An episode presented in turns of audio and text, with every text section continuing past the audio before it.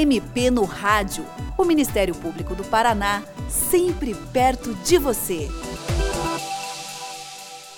Segundo dados do Monitor de Violência, levantamento feito pelo Núcleo de Estudos da Violência da Universidade de São Paulo e divulgado em março, a cada duas horas uma mulher é morta no Brasil.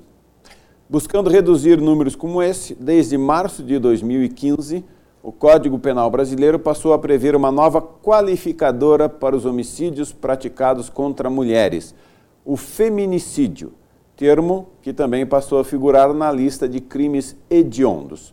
Mas afinal, o que é feminicídio? Por que essa determinação foi adotada? Este é o tema do programa MP no Rádio desta semana e a nossa convidada é a promotora de justiça Ticiane Luiz Santana Pereira, do Ministério Público do Paraná, que atua no Tribunal do Júri de Curitiba. Doutora Ticiane, o que é feminicídio? Qualquer homicídio com vítima mulher é feminicídio ou não? Bem, uh, queria saudar você primeiro, a todos os ouvintes que eventualmente estejam aqui nos ouvindo. Bem, uh, o feminicídio ele não é um crime, não é um tipo penal específico criado para acolher todas as mulheres que morrem de morte violenta, por assim dizer. Não. O feminicídio, eu, como você já ressaltou aí, é apenas uma qualificadora que vai figurar no rol de tantas outras que já existiam.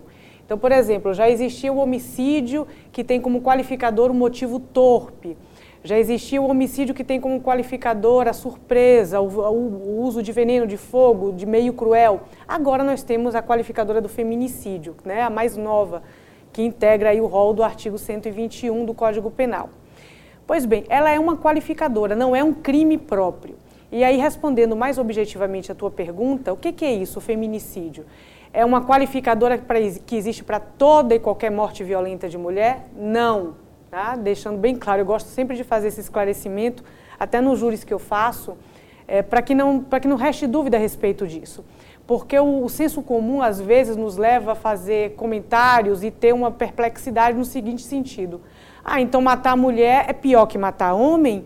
Matar mulher significa que eu vou ter uma pena maior do que se eu matasse um homem, né? Tem até quem brinca que diz que deveria haver o hominicídio, hum. né? O que é necessariamente uma falácia. Na verdade, é, a condição do feminicídio, ela só afeta dois tipos de mortes de mulheres, né? Primeiro, a mulher que é morta num contingente de violência doméstica, tá? Ou seja, é, o, o feminicídio é matar uma pessoa que seja do sexo feminino, e aí nós temos a primeira questão, porque a norma penal não acolhe, do ponto de vista objetivo, mulheres trans, por exemplo, né? Nós temos que nós estamos tentando trabalhar para incluir neste rol protetivo também as mulheres trans, mas a qualificadora é, cinge-se apenas ao sexo feminino. Então, matar uma pessoa do sexo feminino, em razão dela ser do sexo feminino, né, uh, na contingência de uma violência doméstica. E o que, que é uma violência doméstica? Está lá descrito no artigo 5 ao 7 da Lei Maria da Penha. Violência doméstica é todo aquele contingente de circunstâncias em que acomete a mulher dentro de uma relação íntima de afeto, atual, anterior, pretérita, eventual, estável ou não. Então, essa seria a primeira hipótese, de matar uma mulher nessa situação de violência doméstica. E a segunda hipótese seria matar uma pessoa do sexo feminino em razão ao menosprezo à sua condição de mulher. Tá? Então, é só nesses dois tipos de situações em que a morte da mulher vai valer para o autor ou autora, porque mulheres também podem cometer o feminicídio, que fique claro, tá? Não apenas o homem, mas a mulher. Então, só esses dois tipos de morte. E aí eu faço já para espancar qualquer dúvida. Digamos que uma determinada mulher vai comprar uma droga na boca do tráfico lá, e lá ela tem uma briga com o dono da boca e o dono da boca mate. Isso é feminicídio? Não, tem nada a ver. Em tese, não, né? a não ser que tenha uma questão do menosprezo à condição dela ali. Uh, uma, um homem pega um veículo automotor, imprime uma violência incompatível com a via, estava bêbado, e eventualmente atropela alguém que por acaso é do sexo feminino. Isso é feminicídio? Não, também. Então, feminicídio, meu caro ouvi, meus caros ouvintes, né, é apenas essas, do, essas duas circunstâncias, né, em que a mulher é morta numa situação de violência doméstica, na forma da Lei Maria da Penha, ou por menosprezo à sua condição de mulher. Perfeito. Então fica bem claro. E o fato de ser uma qualificadora aumenta a pena. Para isso que existe a qualificadora, é isso? Isso. Uhum. E aí esse é um reclame. Aí você me diz, tá, é, tudo bom, mas por que, que existe uma qualificadora para isso e não existe uma qualificadora para mulheres que matam homens? Por uma questão de política criminal. É, nós temos estatísticas tá, que estavam escamoteadas ao longo de décadas até por essa nossa vocação cultural a esconder e naturalizar esse tipo de violência. O que eu estou falando não é minha opinião pessoal, é uma questão estatística, você me trouxe um dado aqui. Uhum. Né? E ela surge, essa qualificadora, como um reclame realmente de política criminal, no sentido de que, desde que nós tivemos uma, uma lei, que o Brasil aí está bem atrasado sobre esse aspecto, a nossa primeira lei protetiva ao combate à violência doméstica, digamos assim, ela é de 2006, que é a Lei Maria da Penha. E a Lei Maria da Penha, ao contrário do que as pessoas pensam, não é uma lei penal. É uma lei que promove ao poder público uma série de medidas, de mandamentos, de orientações para que ele se organize e trabalhe o combate à violência à mulher, porque já estava chamando atenção, não só porque a Lei Maria da Penha é produto de uma condenação internacional, tá? Ela não é um movimento espontâneo do Brasil, não foram os congressistas que resolveram ter essa ideia, foi uma condenação que o Brasil sofreu pela, na OEA, né, no organismo internacional, e que ele foi obrigado a gestar essa lei, por assim dizer, que é a, é a, Lei Maria da Penha, que tem esse nome, inclusive, em homenagem ao caso que deu origem, que redundou na condenação do Brasil.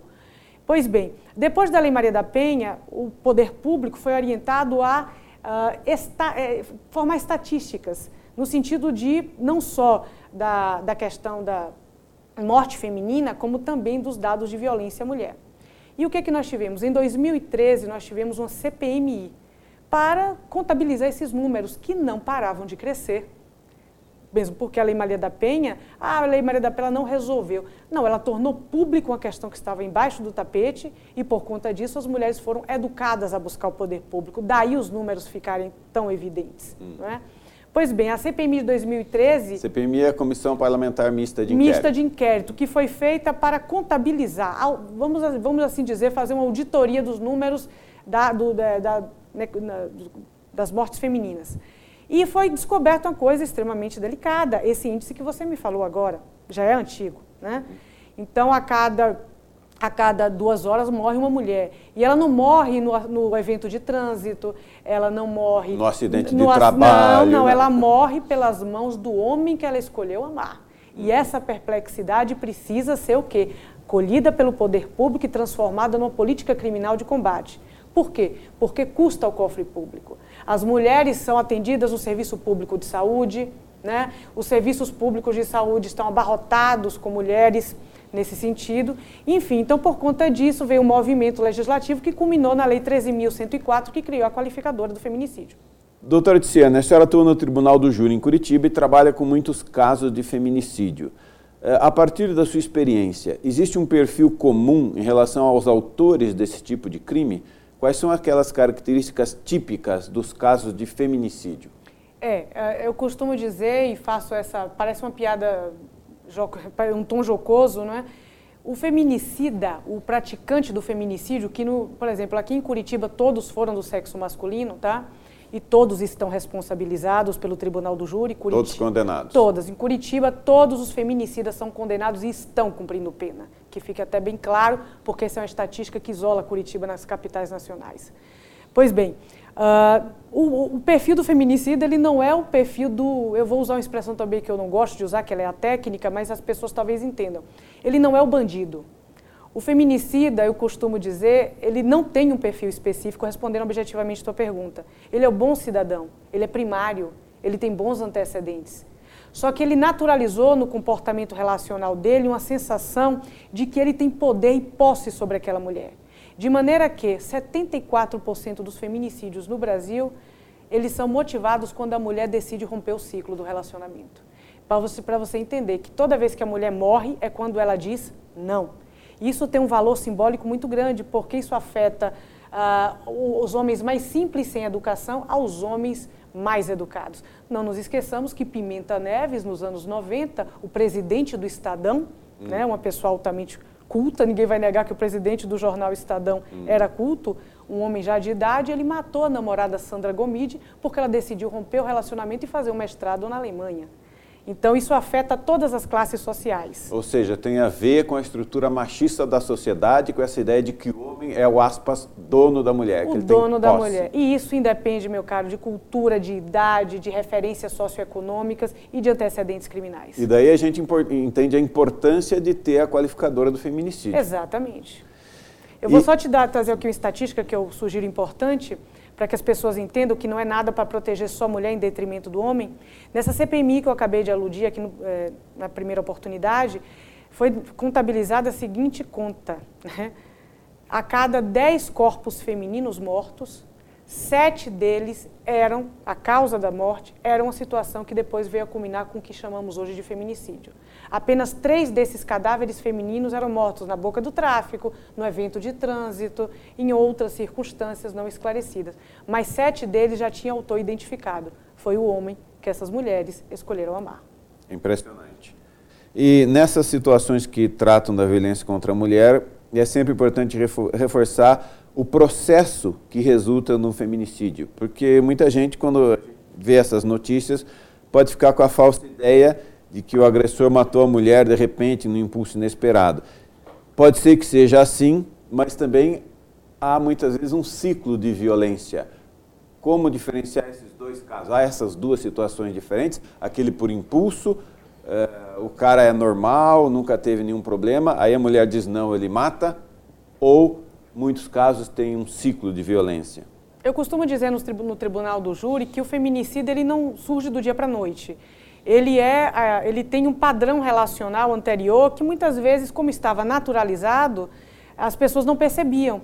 Então, por exemplo, era o rapaz, no mais das vezes, né, apesar de já ter advertido que a mulher pode praticar também o feminicídio, é, é o homem, no mais das vezes, que ele tinha um comportamento extremamente ciumento, controlador, mas isso na nossa cultura é naturalizado como zelo masculino. Né? O ciúme é manifestação de amor, a possessividade é uma manifestação de zelo para com a mulher.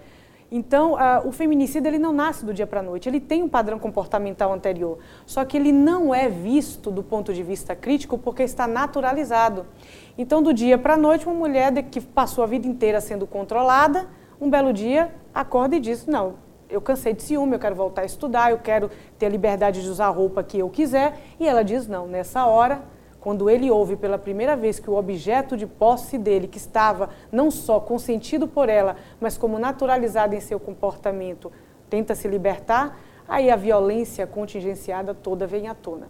E não nos esqueçamos que o feminicídio ele não é agressivo no trabalho, ele não é agressivo contra os homens, ele não é um bandido, ele não é um estuprador, ele é uma pessoa que tem um contingente de violência guardado. Apenas colocado para fora nos padrões do seu domínio. E onde é que estão esses domínios? Dentro do seu lar, onde as testemunhas são silenciosas, que são os filhos, e os vizinhos, abre aspas, não se metem em briga de marido e mulher, porque aquilo também, para a nossa cultura, é naturalizado. Impressionante. Daí a importância de romper essa ideia de que em briga de marido e mulher não se mete a colher. Deve ser denunciado, não é, doutora? Sempre. E o 180 está aí para isso, ele serve, o Estado está presente, o Ministério Público está presente. É importante que se diga isso. Hoje nós temos uma estrutura estatal que, claro, ainda carece de excelência, mas nós temos uma estrutura estatal muito mais uh, organizada para receber esse tipo de queixa e, claro, né, não só o poder público, em, se tratando de Ministério Público, como, as delegacias de proteção à mulher, a Casa da Mulher Brasileira, onde funciona hoje a delegacia, estão aí para servir esse tipo de demanda. Mas, combatendo essa questão que você falou agora, é importante que homens e mulheres vigiem o padrão relacional em que ela se predispõe dentro de um relacionamento afetivo né, ou familiar. Por quê? Porque muitas vezes nós, mulheres, homens também, estão tão acostumados a um determinado padrão relacional que é estimulado pela sociedade, que é o padrão em que o homem é o provedor e a mulher é a princesa. Né? Nós temos uhum. essa cultura. Então, o homem, como provedor, ele não pode manifestar a fragilidade dele, tornando ele uma pessoa mais né, para dentro, com sentimentos reprimidos. E a mulher princesa, ela também não tem o direito de ser forte. Então, isso cria padrões relacionais extremamente opostos, sem uma linha de comunicação humanística, que vale para homens e mulheres, e aí nós temos a detonação de uma violência que se encontra dentro de onde as pessoas mais querem ter segurança, que é no seu próprio lar. Perfeito, doutora. Muito esclarecedor. Então, nós precisamos romper com, esse, com essa ideia de que de posse, né? uma relação entre homem e mulher não pode ser uma relação de posse, tem que ser uma relação livre, de liberdade. E de amor, e, e de, de, verdadeiramente amor. amor? Doutora Tiziane, muito obrigado pela sua participação no programa de hoje. E você, ouvinte, também pode participar do MP no Rádio. Envie seus comentários e sugestões pelo e-mail mpnoradio.mppr.mp.br ou pelo telefone 41 3250 4469. Até o próximo programa. Você está ouvindo MP no Rádio, uma produção do Ministério Público do Paraná.